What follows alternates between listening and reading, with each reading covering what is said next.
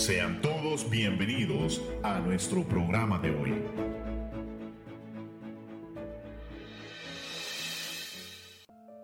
Ocho y media de la mañana, bienvenidos a este su programa, Verdades Eternas. Mi nombre es José Alfaro y el día de hoy en cabina me acompaña mi hermana María José Gutiérrez. Hermana, muy buenos días. Muy buenos días, hermano. Muy buenos días a toda la audiencia que nos escucha desde muy temprano este lunes, ¿verdad? Empezando el día con la actitud correcta. Amén. Y en controles está mi hermano César Celedón. Buenos días, ¿verdad? A todos aquellos que ahorita van a su trabajo, van conduciendo, se han recién levantado, ¿verdad? Este, y qué manera, ¿verdad?, de recibir un día lunes. Amén, así es. La palabra del Señor. Amén. Amén. Y que podamos, ¿verdad?, crecer, que podamos aprender de los secretos que esconde este libro tan sagrado. Amén. Aleluya. Y que prácticamente para nosotros, como hijos de Dios, es un regalo. Amén. Nada más antes de comenzar, queremos, ¿verdad?, anunciar de que 19 y 20 de agosto, la primera jornada de la maratón de oración. Amén. Aleluya. Y la segunda jornada el día 26 y 27. Recordemos de que las puertas se van a cerrar a las 7 pm y ya no se van a abrir. No, no, no. Amén. Así que llegue temprano, ¿verdad? Asegúrese este, de llevar todo lo que necesita. Consulte siempre con su líder, su supervisor. También muy recomendable hacer carpool con su célula, con su sector, ya que el parqueo, para la gloria y honra de Dios, ¿verdad? Va a estar lleno, va a haber mucha gente. Así que llegue temprano, haga carpool y gócese. Aleluya. Amén. Continuamos, ¿verdad? Con el tema de hoy. El tema se trata y dice de la siguiente manera. El poder motivador en la obra. Amén. Y el versículo bíblico que abre este programa es Efesios capítulo 3, versículo 17, que dice de la siguiente manera. Entonces Cristo habitará en el corazón de ustedes a medida que confíen en Él. Echará raíces profundas en el amor de Dios, y ellas los mantendrán fuertes. Espero que puedan comprender cómo corresponde a todo el pueblo de Dios cuán ancho, cuán largo, cuán alto y cuán profundo es su amor. Es mi deseo que experimenten el amor de Cristo, aun cuando es demasiado grande para comprenderlo todo. Entonces serán completos con toda la plenitud en la vida y el poder que proviene de Dios. Eso está, es Efesios capítulo 3, versículo 17 al 19 en la nueva traducción viviente. Entonces, quería preguntarle, hermana María, ¿qué es lo que nos motiva a querer guiar y enseñar a las personas? Bueno, pues queremos ponerlo en un formato muy simple. Queremos, ¿verdad? Ponernos a meditar y yo quiero también que la audiencia medite conmigo acerca de la motivación que ustedes tienen por las almas en todo esto del Evangelio. Y queremos, ¿verdad? Este, que examinen desde lo profundo de su corazón cuál es la auténtica razón por la que usted hace lo que hace. Ya sea que usted tal vez sienta el deseo de ayudar a las personas, sienta tal vez un sentido del deber, lo considere un gozo en todo esto de, de liderazgo en sí, lo haga tal vez por cuestiones económicas, por favores de alguna clase, o el simple placer de enseñar a las personas, o la presión, la presión social. No sé ustedes, ¿verdad? Mi querida audiencia, yo les examino constantemente. Háganse esta pregunta todo el tiempo. ¿Qué le motiva a querer guiar y enseñar a las personas? ¿Cuál es la razón, el fundamento de que usted hace esto todos los días, que lo pone parte de su rutina? Para, no- para lo que son los líderes cristianos, la principal respuesta debe ser el amor, ya que el amor es el poder motivador más grande que existe en el universo y este está en el corazón del Evangelio. El amor de Dios lo motivó a dar su Hijo para nuestra salvación, como ya lo estábamos hablando, ¿verdad? En la guía de las células familiares, ¿verdad? Esta guía quiere centrarse en ese amor, en ese fundamento. El amor es la fuerza indispensable para todo servicio cristiano. El liderazgo debe ser motivado por un amor triplicado. El amor de Cristo por nosotros, nuestro amor a Cristo y el amor hacia los otros. Entonces, queremos, ¿verdad?, motivarles en todo momento. El amor y el fundamento de su convicción tiene que estar en ese amor en que usted profesa. Acuérdese de que eso es indispensable para su servicio. Si usted no tiene amor, técnicamente tal vez está haciendo esto por presión, por complacer a alguien, porque está buscando un hobby, tal vez por querer buscar algún favor de alguna clase. Por buscar novia. Por buscar novia, aleluya. Para los solteros, para las solteras, solo es por buscar novio. No porque eso, también para las mujeres, No, ¿verdad? eso. No. Porque ciertamente si ese es el motor, si esa es la fuente del por qué ustedes hacen eso, eso se va a acabar. Porque lo están haciendo con su propia fuerza por busca de algo a cambio.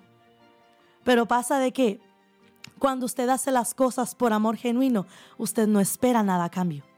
Usted lo hace por el mero placer, por el mero deseo de que otras personas conozcan lo que usted conoce, por querer guiarles e instruirles a conocer un estilo de vida que alguien una vez le enseñó a usted. Porque todos nosotros en el caminar cristiano tenemos a alguien que nos motiva y siempre va a haber alguien que nos desanima. Pero independientemente de quienes estemos rodeados, nuestra mirada siempre tiene que estar en Cristo. Porque Cristo es el que entrega ese amor fundamental para que nosotros sigamos de pie, aun si sentimos que estamos avanzando lentamente aun si sentimos, ¿verdad?, de que estamos tal vez estancados, pero llegamos a salir adelante. Porque el Señor a través de su palabra, a través de una relación con Él, Él nos motiva, Él nos modela lo que hemos de hacer nosotros. Él nos inspira con su palabra, con su testimonio, e impacta nuestro corazón aún más sabiendo su sacrificio y el sacrificio, la razón del por qué. Y muchas veces, hermana, las personas al momento de analizar por qué lo hago, muchas personas pueden llegar a recordar la, la razón por la que, o más bien la forma de cómo ellos llegaron a conocer a Cristo. Amén. Porque muchos de nosotros tenemos testimonios hermosos. Amén.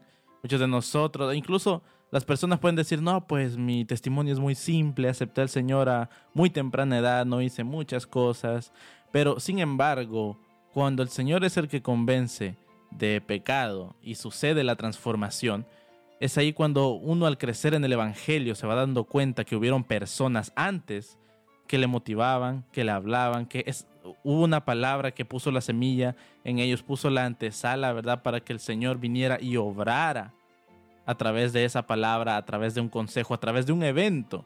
Entonces, los motivadores principalmente recaen sobre lo que es el amor. Porque uno, hermanos, cuando es motivado por el amor de Cristo, el amor a Cristo y el amor a las personas, es ahí cuando uno tiene el motivo o el motivador, podría decirse ideal, o más bien el que el. Señor pone en las personas. Porque de cierta forma, cuando nosotros tenemos, eh, somos motivados por el amor de Cristo, somos, incluso la Biblia, ¿verdad? Nos, nos lleva a analizar el, el amor de Cristo. En 2 de Corintios capítulo 5 versículo 14 dice, sea de una forma u otra, el amor de Cristo nos controla. Ya que creemos que Cristo murió por todos, también creemos que todos hemos muerto a nuestra vida antigua. Él murió por todos para que los que reciben la nueva vida de Cristo ya no vivan más para sí mismos, más bien vivirán para Cristo, quien murió y resucitó por ellos, por todos aquellos, ¿verdad? Y nada más para que no se confunda, Cristo murió para todos aquellos que creían en Él. Así Amén. es, amén. No aquí a venir con ideas un- universales. ¿Cómo es? ¿Universales o universal? Universales. Universales. ¿verdad? Universales. Amén. Entonces, en un pasaje, ¿verdad? Este pasaje de la Biblia, Pablo revela la singular fuerza impulsadora de su vida, ¿verdad? Y él lo describe, por el amor de Cristo nos constriñe, eso lo dice en la Reina Valera, en la Ujú. de 60. Nos constriñe pensando esto, que si uno murió por todos, luego todos murieron, y por todos murió para que los que viven ya no vivan para sí, sino para aquel que murió y resucitó por ellos. Entonces notemos que Pablo, hermanos, Pablo no está hablando de su amor por Cristo, sino acerca del amor de Cristo para Él. Pablo nunca dejó de asombrarse del amor del Señor por los pecadores, según lo demostró por su muerte en la cruz. El amor de Cristo controlaba totalmente su vida. Era la razón de todo lo que Pablo hizo. Pablo era un misionero que entendía la comprensión que Pablo tenía del amor de Cristo. Incluso escribió, si Jesús es Dios y murió por mí, entonces ningún sacrificio será demasiado grande para que yo lo haga por él.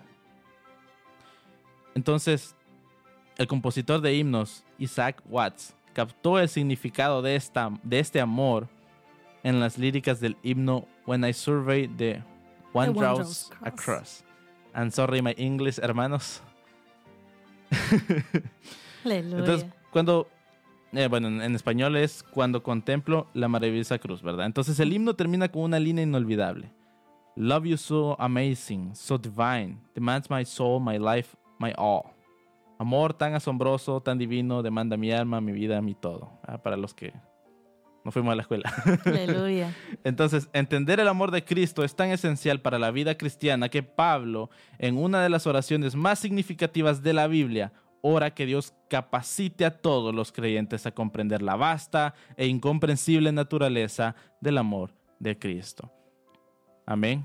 Vamos a ir a un corte musical. No se vaya, no se despegue, no apague la radio de este su programa, Verdades Eternas.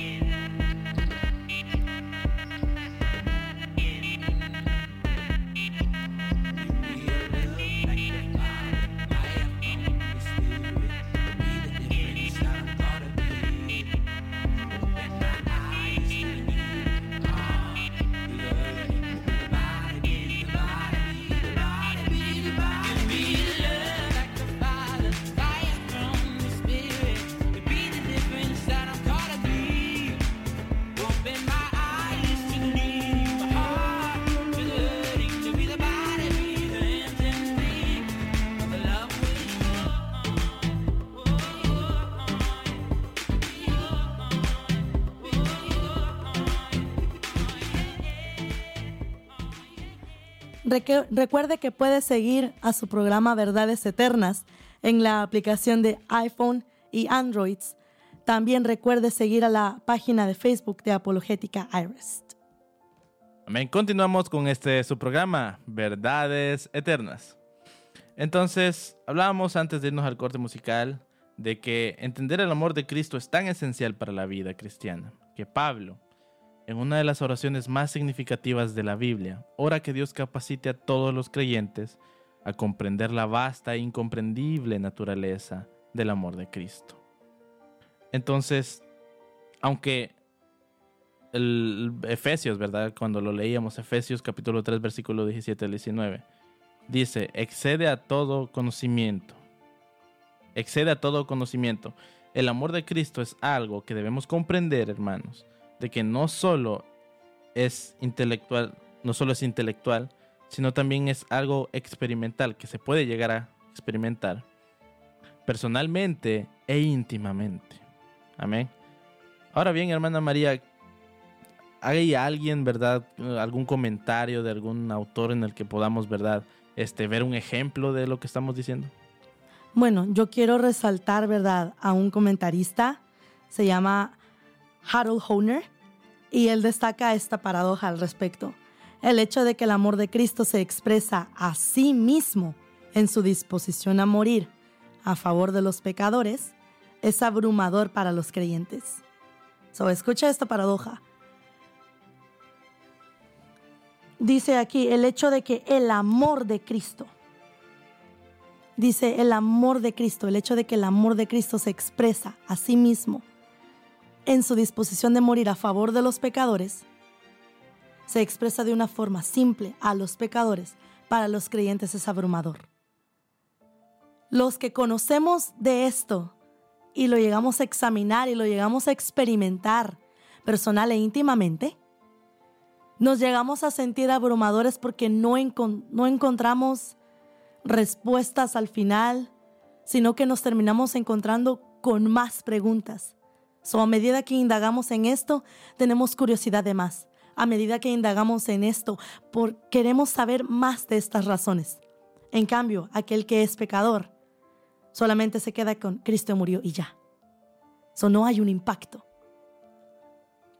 Entonces, para los creyentes, esto se convierte en un significado abrumador para sus vidas, que marca de una forma fantástica, marca de una forma asombrosa su estilo de vida, porque es una prueba máxima de negarse a uno mismo por los demás. Entonces, no importa, ¿verdad?, cuánto conocimiento tengamos en Cristo y de su obra, ya que su amor, hermana María, sobrepasa ese entendimiento. Entonces, cuando más conozcamos de su amor, tanto más estaremos asombrados de Él, asombrados de su capacidad, asombrados de la manera en la que Dios trabaja, asombrados de la mente de Dios. Entonces, también históricamente, hay muchos ejemplos de líderes y maestros que cuentan el poder motivador del amor de Cristo. El predicador y pastor metodista William Alfred Weil, espero haberlo pronunciado bien, da un ejemplo, eh, es un ejemplo. Él registró una conversación que tuvo con un predicador fronterizo que viajaba a caballo entre los colonizadores norteamericanos en el siglo XVIII. El, el pionero predicador le dijo a Quayle, yo siento los ayes de los paganos, conozco la amarga esterilidad de sus vidas, pero esto no sería suficiente para mantenerme entre ellos. Uno se acostumbra al paganismo y se vuelve indiferente a una tragedia desesperante. El amor del hombre no ha sido suficiente para mantener alejado de mi esposa y de mis hijos durante estos años.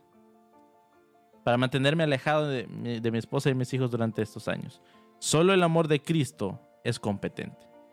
Entonces, Ian Murray nos cuenta que fue la comprensión del amor de Cristo lo que influenció al conocido predicador D. Martin Lloyd Jones a dejar su prestigiosa carrera de médico para predicar la palabra de Dios. Entonces llegó a ver el amor de Dios expresado en la muerte de Cristo en una forma que lo abrumó. Todo lo que estaba sucediendo en él, en su nueva vida espiritual, estaba ocurriendo debido a lo que primero le sucedió a Cristo. Hoff McDonald es una misionera en Brasil y describe su comprensión del amor de Dios. Dice, vi por primera vez la antigua verdad. Y cita un versículo bíblico, primera de Juan, capítulo 4, versículo 19. Nosotros le amamos a Él porque Él nos habló primero. Entonces ella se pregunta, ¿cómo se me, cómo se me había pasado por alto? Había memorizado este versículo antes de empezar la escuela. A medida que la realidad de su amor por mí me, me sumergía por primera vez, Quería salir de la cama y saltar de gozo. Quería trepar, trepar arriba del techo y gritarle al mundo, despiértense. Dios me ama. Fue un momento que nunca olvidaré desde entonces. Nunca he dudado de su amor por mí. Entonces cada uno de estos ejemplos, hermana, nos muestran de que el amor de Cristo cuando realmente se llega a experimentar, podríamos llegar a decir de que uno empieza a hacer locuras cosas que al mundo no pueden, llegar a decir, es que cómo, cómo lo hacen, por qué son así, ¿verdad? Es más, a veces hasta nos, tachas nos tachan de locos. Es en donde la gente empieza a preguntar qué es lo que tienes, qué es lo que te pasa, porque se nota un cambio radical en nosotros, a comparación de cómo éramos antes. Amén. Entonces, precisamente, hermanos, muchas, yo precisamente cuando veo estos ejemplos, yo creo que no hay razón para sentirse avergonzados de Cristo. Si nosotros nos sentimos avergonzados de hablar la palabra de Dios, de hacerlo en público, de hablarle a las personas, de orar en la escuela, orar en el trabajo, orar en un restaurante, si nos sentimos avergonzados de eso, entonces realmente estamos siendo estamos viviendo el amor de Cristo, estamos viviendo la realidad de ello. Porque si no lo estamos haciendo, nos estamos perdiendo, hermanos, de una bendición tan grande. Porque nosotros nos convertimos en algo muy diferente cuando se trata de estar relacionados con el Señor. No podemos perdernos de esto de ninguna forma. Porque si no va a haber un punto en el que nos vamos a cuestionar nuestra salvación y vamos a decir, ¿qué estoy haciendo? ¿Por qué lo estoy haciendo? Si nos metemos a servir al Señor, hermanos, hagámoslo con locura, hagámoslo con dedicación porque si lo hacemos por buscar, como lo decíamos al principio, por buscar fama, por buscar dinero, ¿verdad? Por buscar novia, eso al final se va a acabar. Y usted lo mencionaba, hermana María. Al final todo eso se va a acabar. ¿Por qué? Porque son pasiones humanas. Pero la pasión más grande que nosotros podemos llegar a experimentar va a ser la de Cristo por nosotros. Entonces, la gran verdad en la que debemos llegar una y otra vez a lo largo de esta vida es de que no, de que nosotros amamos a Cristo, ¿verdad? Pero eso también llévelo, esto llévelo en su corazón, de que Cristo a usted lo ama. El amor de Él fue, fue primero. Entonces eso demostró su, Él demostró su amor al enviar, y lo voy a decir de esta forma, a su Hijo unigénito al mundo para hacer la propiciación por nuestros pecados. Primera de Juan, capítulo 4, versículo 9 al 10. Entonces, esto es lo que más debemos mencionar, esto es lo que más debe emocionar nuestros corazones y motivarnos a servir por otros. Amén. Entonces, ¿cuál era la otra motivación, hermana, que nosotros podíamos encontrar cuando se trata de hacer la obra de Dios? Bueno, verdad, también otra motivación es ser, ser motivados por el amor a Cristo porque el conocer a Cristo y comprender su gran amor por la humanidad a la, cual Él se entregó, nos impulsa a servirle, porque una vez más conociendo de este amor, nosotros nos sentimos abrumados al punto de querer entregar nuestro ser a Él. Esto nos impulsa a servirle, como usted decía, nos impulsa a hacer locuras por amor, pero aún más hace que nosotros le amemos. So ese amor ya no se vuelve solo de un lado, sino que ahora se vuelve recíproco. Ahora se vuelve tanto como el Señor nos ama a nosotros, ahora nosotros entregamos ese amor a través del servicio. Usted, ¿verdad? Podría ser un orador público sumamente elocuente, un líder dinámico, pero si no ama a Dios primero y principalmente, no le va a agradar a Él. Su servicio, su liderazgo no va a ser con amor o impulsado por el Espíritu.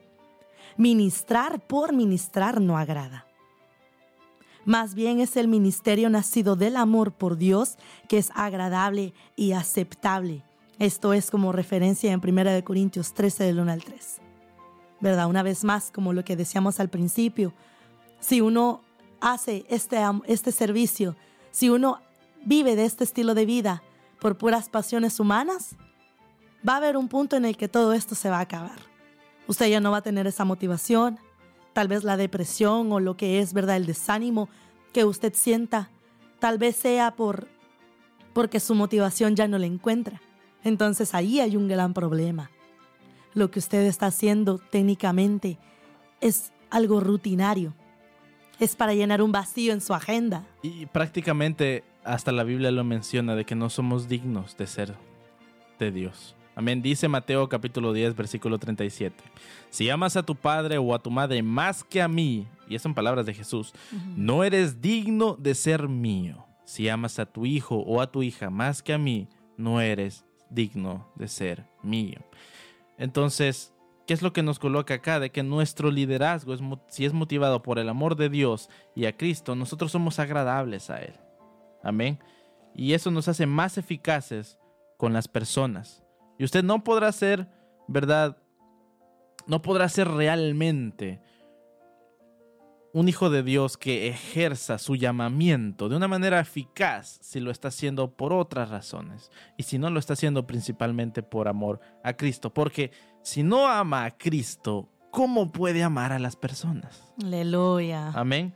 Entonces el cuidado del Señor del, del, del pueblo, del Señor, no siempre es una experiencia agradable y eso hay que aclararlo las mismas personas por las cuales nosotros invertimos nuestras vidas para servirles son imperfectas y son pecadoras. Entonces ellas pueden volverse sobre nosotros y atacarnos maliciosamente.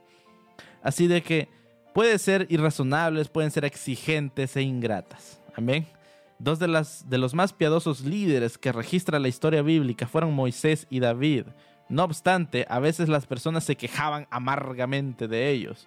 Amén. Y hasta estuvieron, estuvieron a punto de matarlos. Ojalá no nos pase. Amén. No, no nos pase. No. Amén. Así que algo similar le ocurre a los líderes del pueblo de Dios actualmente. Amén. Entonces, si nosotros, hermanos, si, si, Moisés y David, que fueron los líderes más grandes de la historia, la gente no los quería. Imagínense qué, qué esperamos nosotros, ¿verdad? De, de, de, decir cómodamente, no, es que la gente me, me, va a amar. Se van a reír de mis chistes. Oh, no. Hermano, si usted no ama a Cristo, ¿cómo va a poder amar ese rechazo? ¿Cómo va a poder amar ese llamamiento? Acuérdese Amén. también, si usted no tiene ese amor de Cristo, no tiene esa gracia para ir hacia las personas.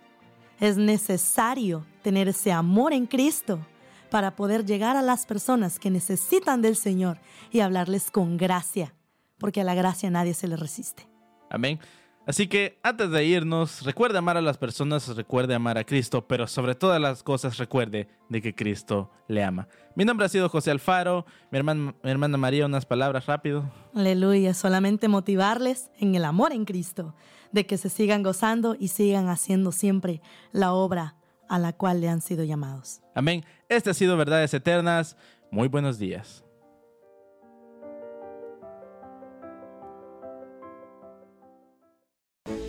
Gracias por escucharnos. Te invitamos a nuestro próximo programa.